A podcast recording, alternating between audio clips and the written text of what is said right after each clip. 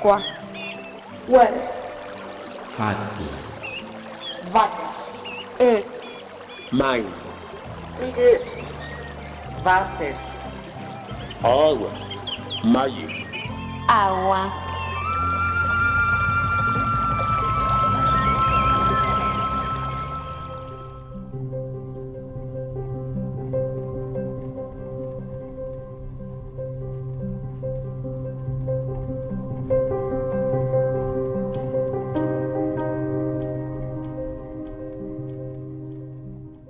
El viento en abril no sabe qué es viento. Se cree mariposa o pájaro nuevo y apenas se atreve a irse de juegos. El viento de abril olvida su reino, prefiere dormir muy cerca del suelo. Que esperen su fuerza las velas y el puerto, la altiva cometa y el molino terco. El viento en abril no sabe qué es viento, prefiere jugar muy cerca del suelo.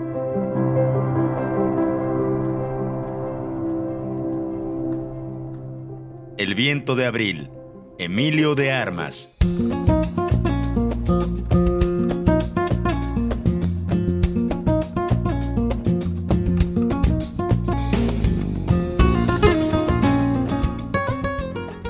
En Aqua, hoy platicaremos de una isla perdida entre la mancha urbana de los municipios del Estado de México, Ecatepec, Coacalco, Tultitlán, Tlanepantla y de la Ciudad de México, el pueblo de Coatepec. Nos referimos a la Sierra Guadalupe. Para abordar este tema, platicaré con Raúl Maciel Figueroa. Mi nombre es Marlene Reyes y con gusto les presento al invitado del día de hoy.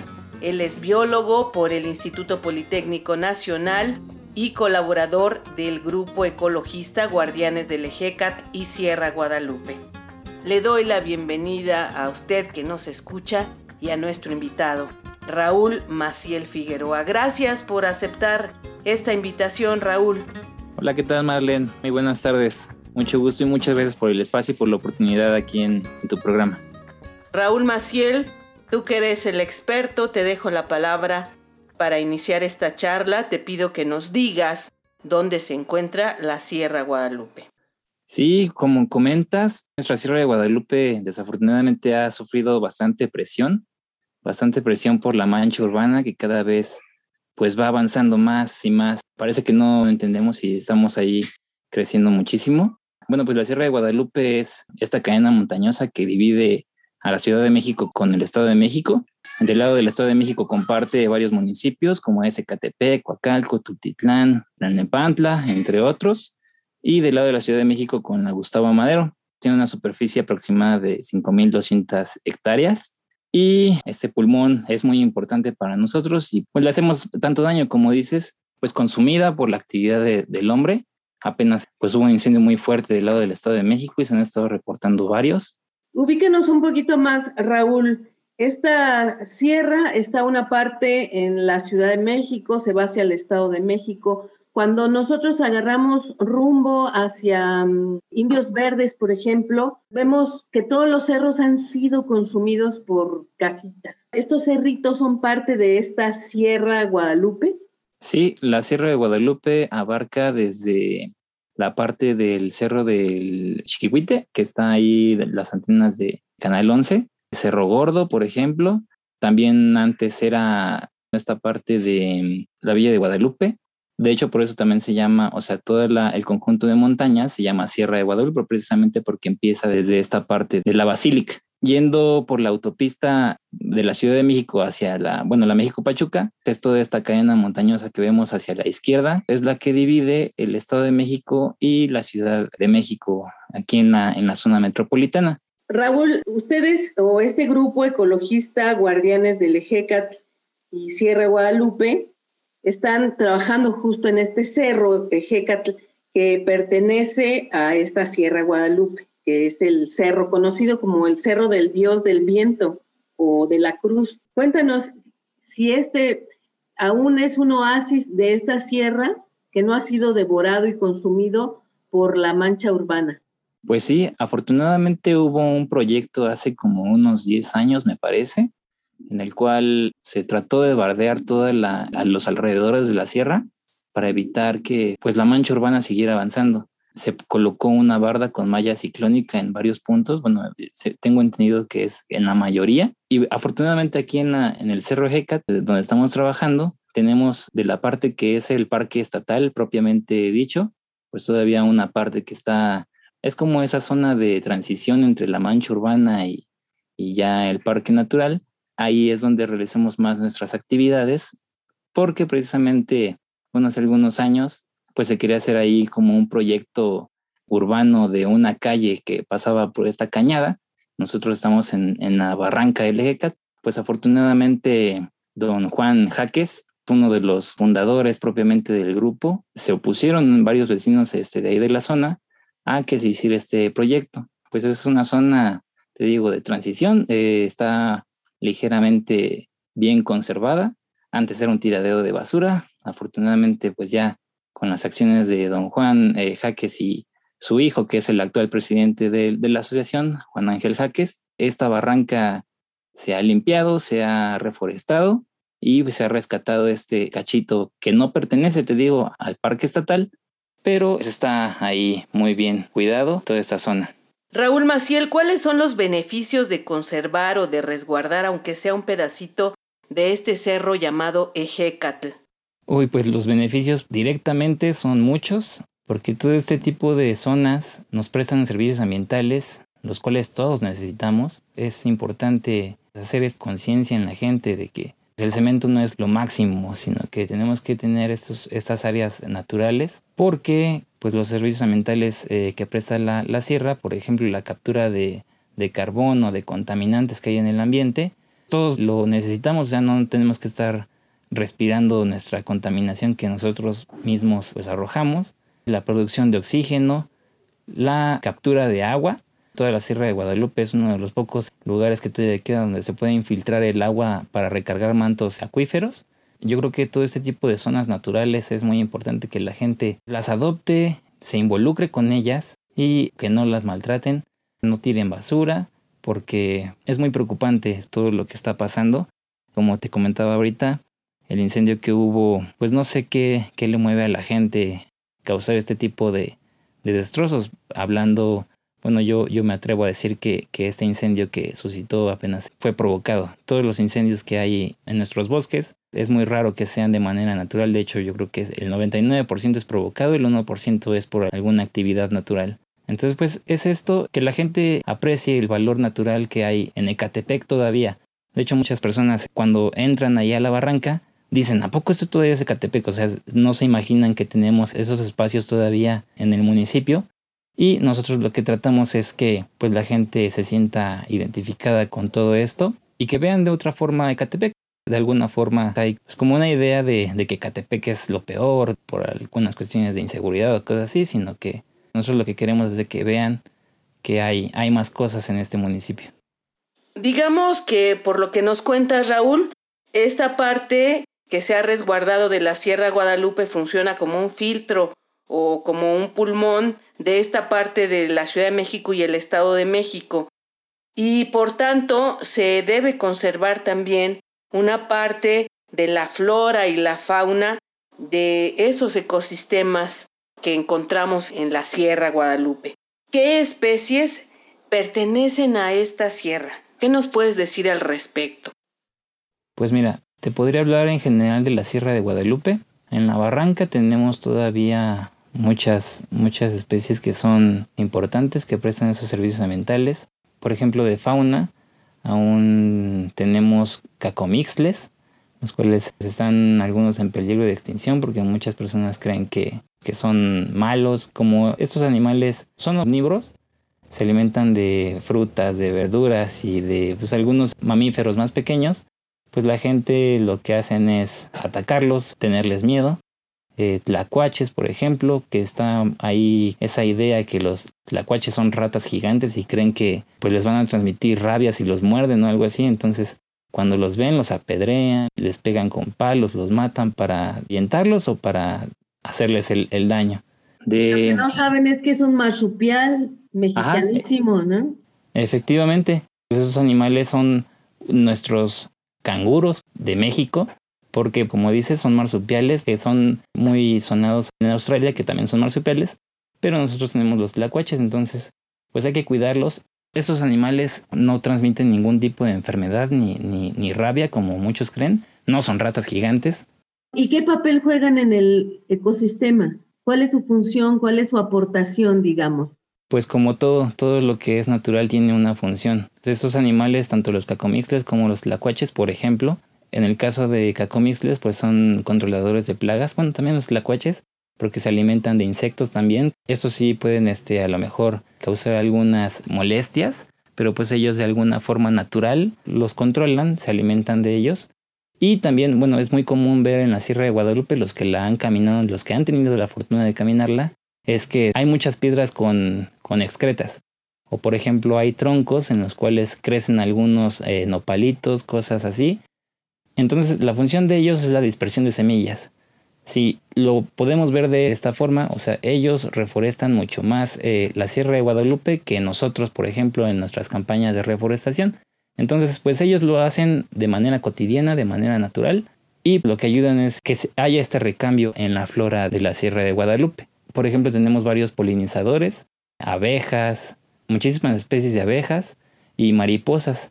De hecho, aquí en la Sierra de Guadalupe y en la barranca del Ejecat tenemos varios árboles ubicados que pasa la mariposa monarca. Esta zona de la barranca hemos creado, ya van como seis, cinco o seis jardines para polinizadores precisamente para que las mariposas eh, que son viajeras desde Canadá pues encuentren alimento en la temporada que, que pasan por aquí. Recientemente también encontraron algunas especies de murciélagos, si no estoy equivocada. Sí, justamente. Bueno, pero este murciélago que hemos encontrado es migratorio. Cuando checamos la información del animal, no se había reportado en la Sierra de Guadalupe avistamiento de él, y fue en una jornada de limpieza que tuvimos para quitar combustibles para evitar eh, incendios. O sea, hay muchas cosas que todavía desconocemos de la sierra. Incluso este, en algunas caminatas que hemos tenido, todavía encontramos algunas excretas de gato montés. O sea, mucha gente cree que pues ya no hay este tipo de animales que son, pues no sé, o sea, a uno le gustaría mucho encontrarse a uno de estos, Ah, linces también creo que hemos encontrado algunas excretas. Es muy importante, es increíble la cantidad de cosas que todavía no sabemos que hay en la, en la sierra. O sea, no, no sabemos qué hay en la, en la sierra. Raúl Maciel, las aves también son parte fundamental de la fauna. ¿Qué especies encontramos en la Sierra Guadalupe? La Sierra de Guadalupe es un lugar donde hay muchas aves que son migratorias y residentes las aves migratorias llegan a reposar y alimentarse para continuar su viaje. Muchas se quedan aquí en la temporada de invierno, muchas llegan aquí y siguen su viaje más hacia, el sur.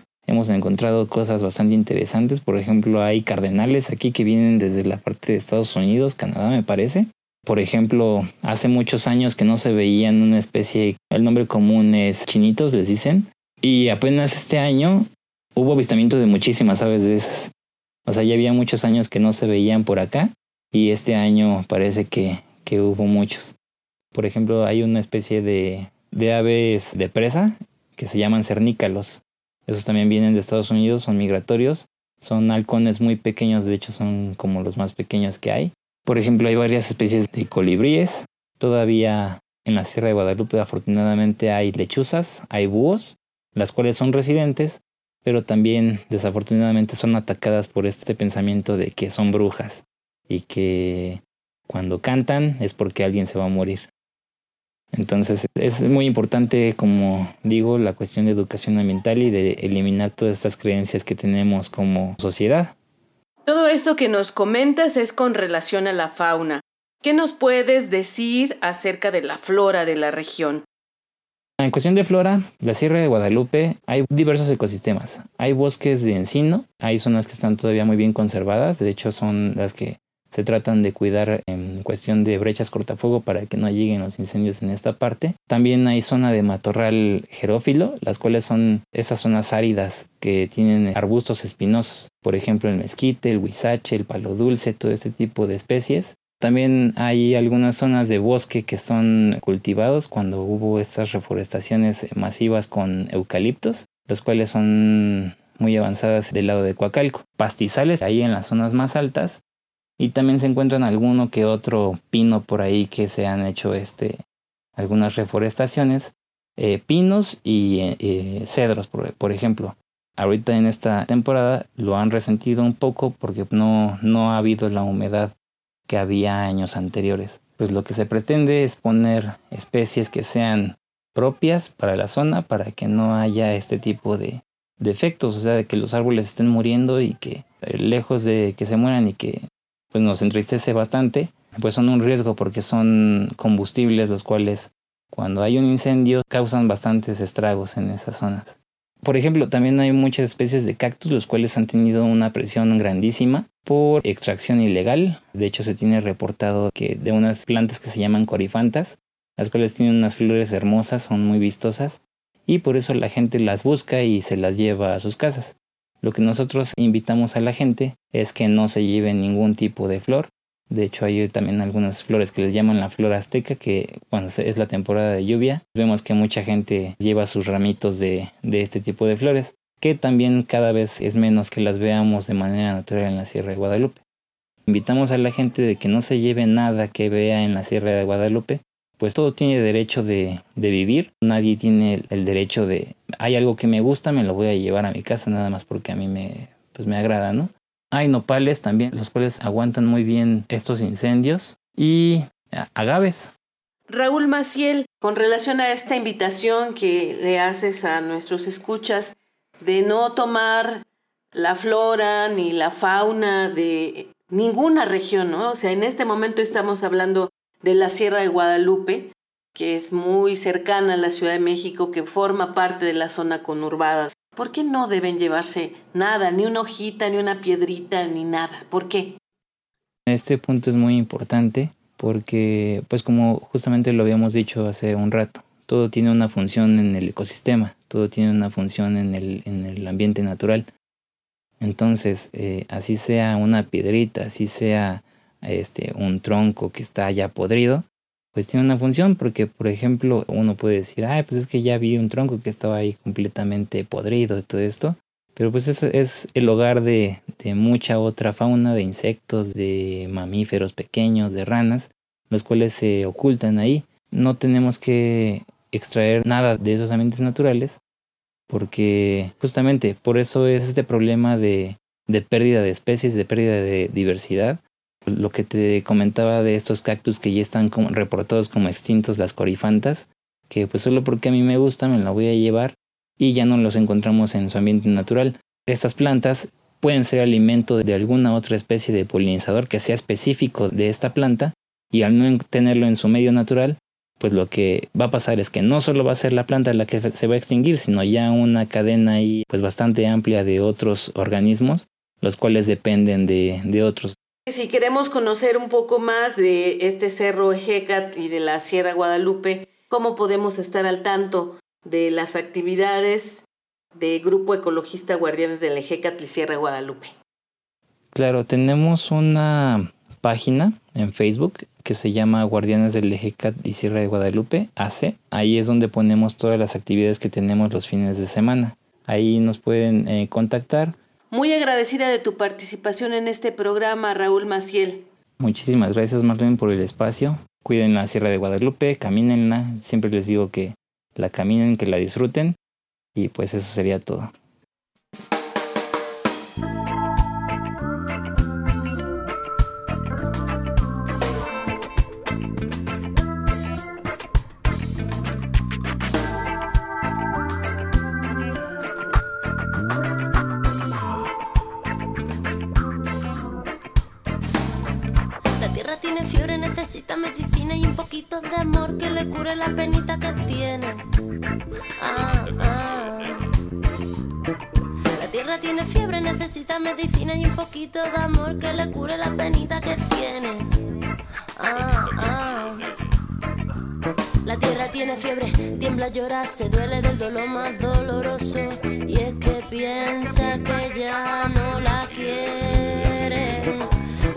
Tiene fiebre, tiembla, llora, se duele del dolor más doloroso. Y es que piensa que ya no la quieren. Y es que no hay respeto por el aire limpio. Y es que no hay respeto por los pajarillos. Y es que no hay respeto por la tierra que pisamos. Y es que no hay respeto ni por los hermanos. Y es que no hay respeto por los que están sin tierra. Y es que no hay respeto. Y cerramos la frontera. Y es que no hay respeto por los niños chiquininos. Y es que no hay respeto por las madres que buscan a sus hijos.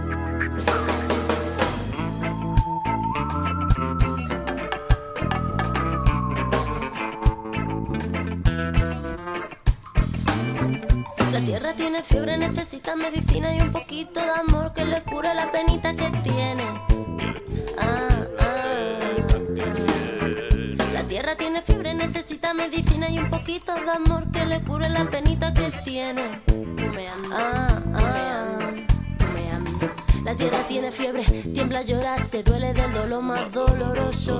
Y es que piensa que ya no la quieren. Tierra tiene fiebre, tiembla, llora, se duele del dolor más doloroso. Y es que piensa que ya no la quieren. Y es que no hay respeto y se mueren de hambre. Y es que no hay respeto y se ahoga el aire. Y es que no hay respeto y hoy llora más madre. Y es que no hay respeto y se mueren de pena los mares. Y es que no hay respeto por las voces de los pueblos. Y es que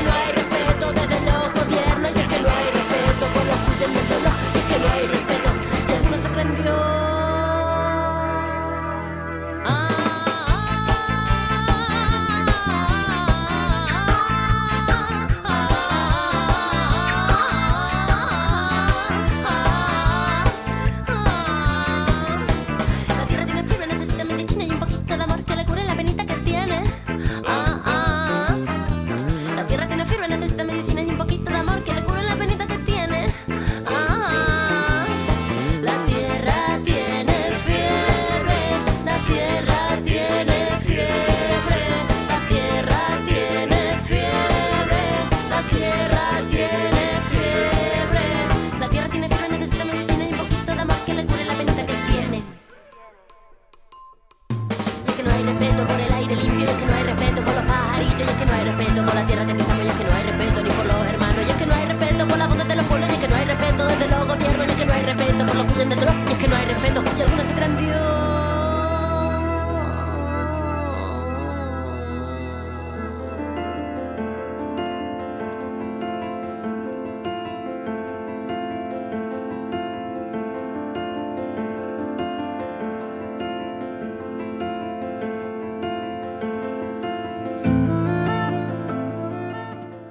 Pareciera que en el planeta solo hubiera lugar para las necesidades del ser humano.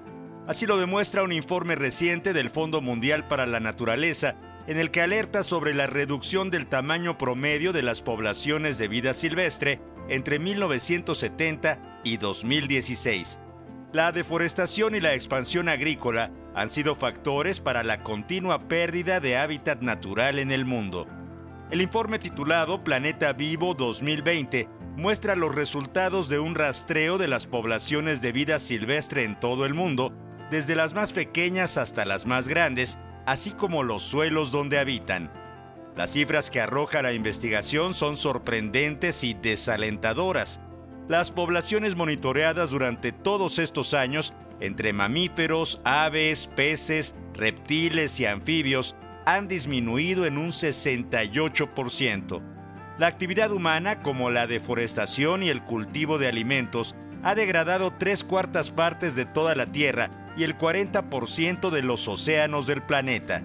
La acelerada destrucción de la naturaleza podrá tener consecuencias incalculables en la salud y medios de vida, según el informe del Fondo Mundial para la Naturaleza. La expansión económica del mundo en los últimos años es respaldada por un incremento en el consumo de recursos naturales. Las contribuciones de 125 expertos revelan que si el mundo continúa al mismo ritmo durante la próxima década, las pérdidas de vida silvestre tardarían décadas en revertirse.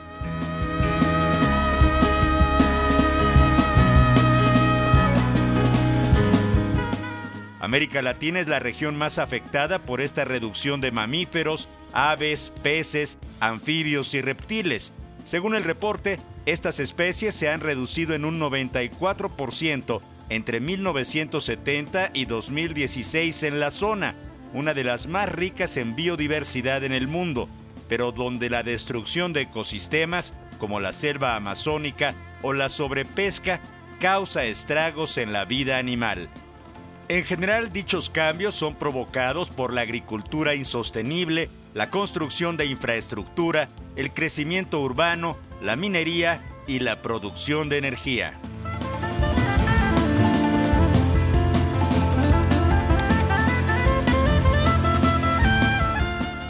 France 24, con información de Reuters, AFP y F, Andrea Amaya, 20 de abril 2021.